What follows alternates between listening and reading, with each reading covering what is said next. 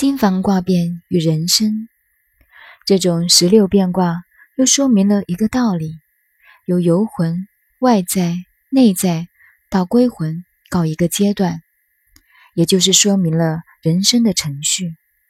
如以乾卦比人生，十岁到二十岁为天风姤，很好；二十岁到三十岁为天山遁，事业一帆风顺。年龄步入中年，三十到四十岁为天地比，差不多了。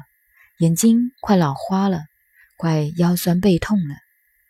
四十到五十岁更变了，到了六十岁则是山地波了。六十以后游魂之卦，搞后天打坐、练太极、瑜伽术、吃补药等等培养，到底不是本命的力量。游魂卦弄不好，就火天大有，进入归魂；如果搞得好，中间还可以变外卦、内卦。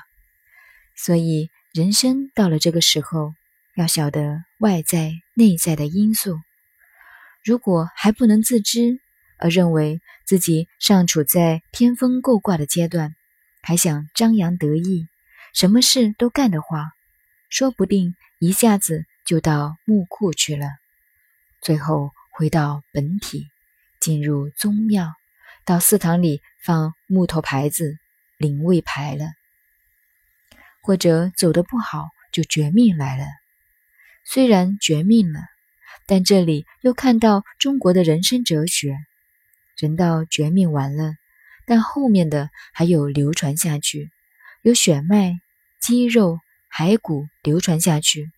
最后还本还原，这是非常有趣的，也非常清楚的说明了人生哲学。所以，中国文化的人生哲学对于生死并没有看得很严重。于是，中国人产生了老师传徒弟的制度。过去，一个老师找到了好徒弟，把所有本领学问都教给徒弟。